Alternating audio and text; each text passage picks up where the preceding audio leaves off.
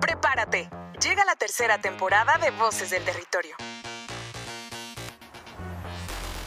En cada episodio, especialistas en temas de vivienda, planeación territorial, desarrollo urbano y ahora quienes viven los beneficios de este trabajo compartirán la forma en cómo se está transformando el territorio desde la Secretaría más joven del Gobierno de México, la SEDATU. Bienvenidas y bienvenidos al inicio de nuestra tercera temporada. Es un gusto reencontrarnos en este espacio donde les compartimos todas las actividades que realiza la Secretaría más joven del Gobierno de México, la SEDATU. Este 2023 lo arrancamos con muchos festejos porque cumplimos los primeros 10 años. Específicamente, el 2 de enero del 2013 se creó la Secretaría de Desarrollo Agrario, Territorial y Urbano y ha sido una década de cambios profundos que han transformado a la SEDATU en una institución clave para reducir las desigualdades. En este primer episodio queremos que conozcan de primera mano las acciones que se realizan para atender las desigualdades desde el territorio. Por lo que hemos invitado al director general del Instituto Nacional del Suelo Sustentable, INSUS, José Iracheta Carroll. Bienvenido Pepe, cuéntanos cómo surge el INSUS y qué hace.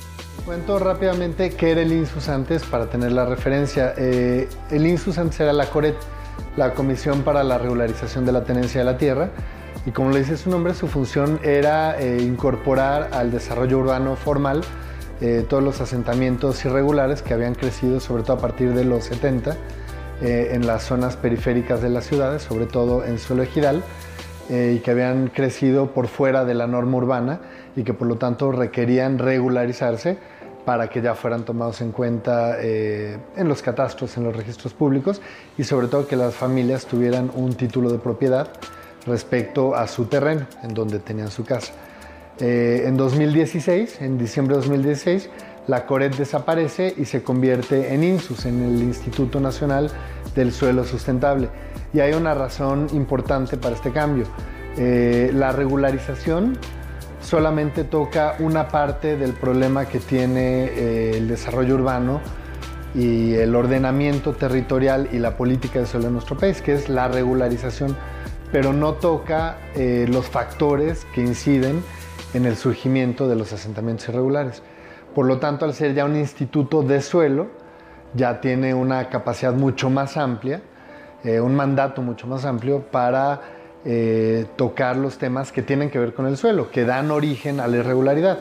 En ese sentido, la irregularidad eh, es más bien una consecuencia de una serie de, no políticas de suelo o de no intervenciones en el suelo que originan eh, justamente estos asentamientos irregulares. Entonces el INSUS surge para atender estos otros problemas que no estaban siendo atendidos por el Estado mexicano. Se estima que en México existen cerca de 7 millones de predios en condiciones de irregularidad. Y para atender esta problemática, el objetivo del INSUS es planear, diseñar y ejecutar programas y estrategias que tengan que ver con la gestión y regularización del suelo, con criterios de desarrollo territorial, planificación y sustentabilidad. Y en esta labor existen diversos retos, ¿no es así, Pepe? Lo pongo en dos sentidos. El primer reto ha sido eh, institucional directamente, de las capacidades del instituto. Eh, cuando llegamos aquí a finales de 2018, eh, encontramos un instituto en muy malas condiciones, con una deuda gigantesca, con juicios y asuntos jurídicos muy fuertes que representan o siguen representando, pero en aquel momento era un tema mucho más grave una carga muy fuerte en donde se veía incluso en riesgo la viabilidad del instituto. Igual eh, la mayor parte del personal, o una buena parte del personal, mejor dicho, ya está en la última etapa de su vida laboral en el INSUS. Eh, entonces ya es gente que lleva 30, 40 años en el instituto, saben mucho, pero eh, pues reflejan sobre todo una visión institucional de la CORET, de cómo era en los 80 o en los 90. Eh, y no reflejan necesariamente los cambios que tenemos que impulsar hacia adelante en el INSUS. Entonces, eh, por un lado estaba esta pérdida de capacidad operativa muy severa, eh, un envejecimiento del personal y muchos problemas administrativos eh, mucha corrupción, hay que decirlo. Eh, sigue, pero cada vez menos. O sea, estamos teniendo una lucha frontal que ha sido bastante complicada y yo creo que esa parte ha sido el reto más fuerte que hemos tenido. Eh, incluso a nivel personal han sido ataques en algunos momentos, pero bueno, es parte del paquete, ¿no? O sea, ya sabíamos que iba a ser así y estamos yendo, eh, creo que en el buen sentido. Eh, el otro reto muy importante ha sido en cuanto a la visión del instituto a futuro, ¿no? venimos arrastrando todavía la dinámica de la CORET, donde prácticamente todo lo que hacemos tiene que ver con la regularización, que insisto, es algo que hay que hacer, pero no es ni lo único ni lo más importante. Si queremos que eventualmente ya no tengamos irregularidad en el país, tenemos que enfrentar otro tipo de, o impulsar otro tipo de políticas. Y lograr este cambio, eh, sobre todo con personas que llevan 10, 20, 30 años trabajando aquí, pues realmente es muy difícil, ¿no? Ya es una, una lógica que está muy arraigada y es un trabajo de todos los días, ¿no? Estar hablando de cuál es la nueva visión del INSUS, hacia dónde tiene que ir el INSUS, cuáles son las políticas que estamos impulsando y poco a poco ahí vamos. Eh, ha tenido un, efecto positivo, pero todavía, está, eh, eh, todavía estamos en pañales, digamos, en esta nueva orientación. En México, 8 de cada 10 habitantes viven en ciudades. Sin embargo, las urbes han crecido de forma desordenada de forma no sustentable y con poca capacidad de resiliencia, lo cual genera baja competitividad y una segregación que marca condiciones de desigualdad muy profundas. Como nos lo platicas, Pepe, el país tiene el gran reto de corregir esta situación. Pero estas acciones no deben centrarse solo en el gobierno federal, pues estados y principalmente municipios deben de involucrarse para generar un crecimiento ordenado de las ciudades. En esta gestión, ¿qué avances se registran, Pepe?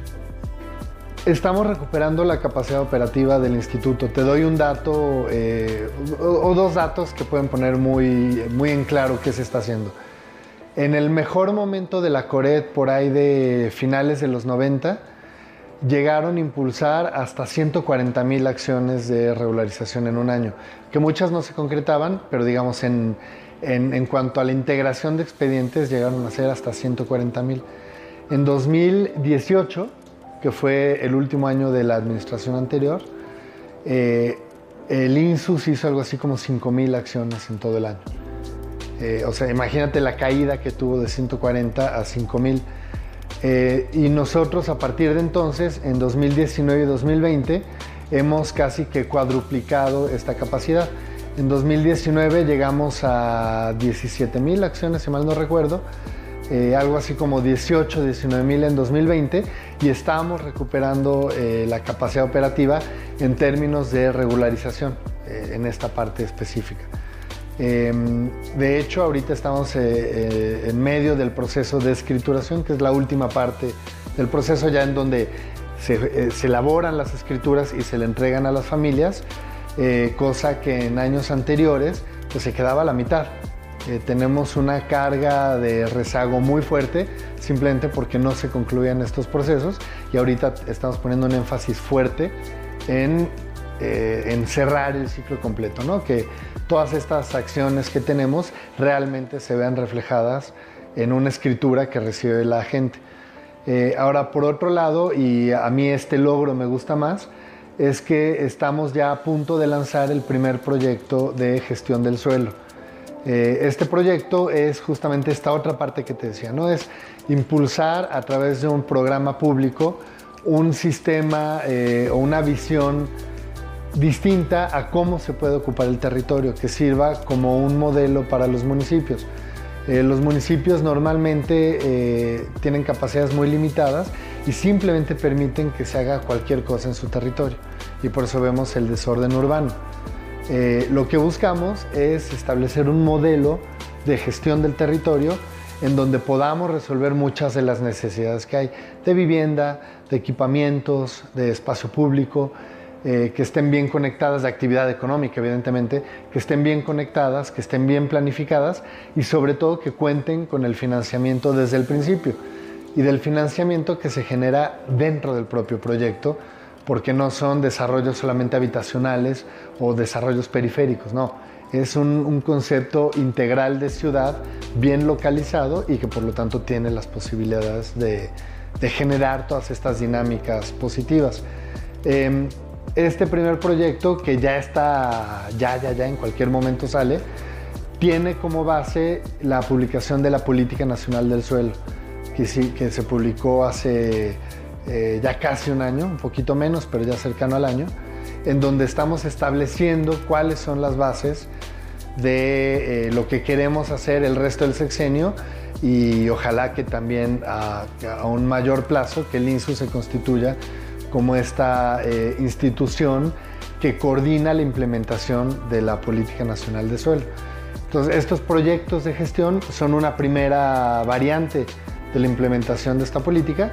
Más adelante, eh, que ya lo estamos trabajando también, pero todavía está un poco más lejos de, que sea una realidad, eh, está la discusión de los instrumentos de gestión del suelo que tienen que implementar algunos estados, intervenciones puntuales en algunas ciudades que estamos coordinando junto con SEDATU, eh, intervención en territorio, recuperar algunas zonas incluso de valor ambiental, este tipo de cosas que son al final la relación entre la ciudad y lo que todavía no es ciudad, que es el suelo, pero para que se incorpore o no se incorpore a la ciudad y, se haga de forma adecuada, ¿no? O sea, si la ciudad va a crecer, que crezca bien, y si es una zona de valor ambiental, pues que no crezca la ciudad ahí.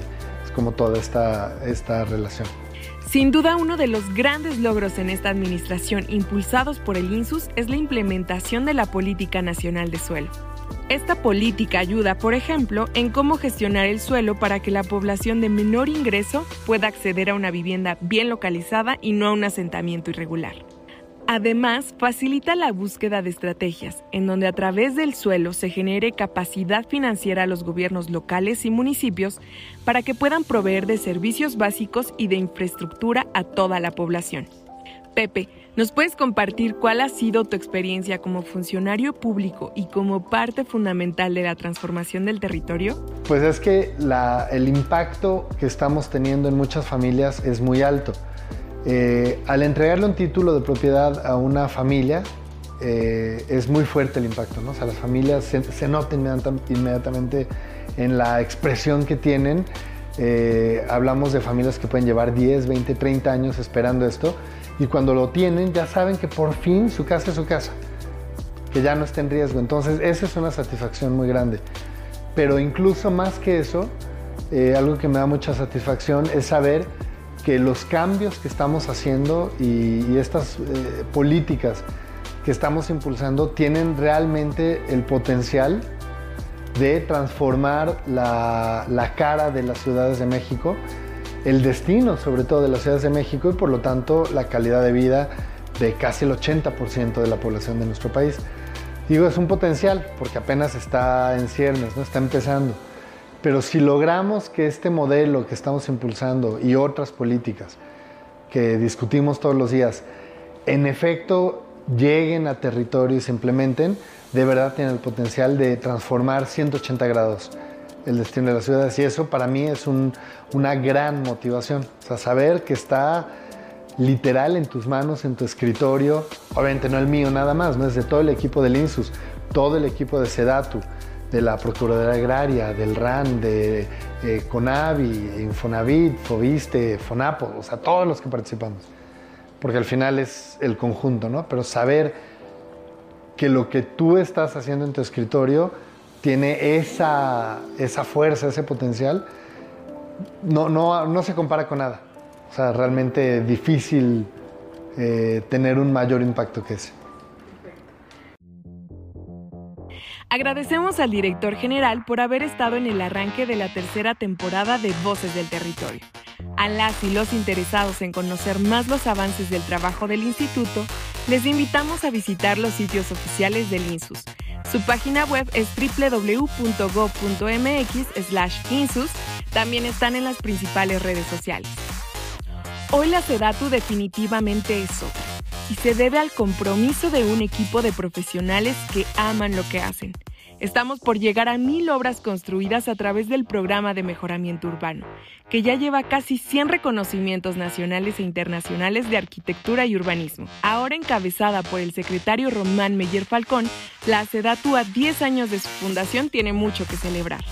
En esta temporada hemos preparado muchas sorpresas para ustedes. Les recomendamos activar las alertas y seguir los próximos episodios en Spotify, Apple Podcast o en YouTube. Pasen la voz. Mi nombre es Sonora y esto es Voces del Territorio. Hasta la próxima.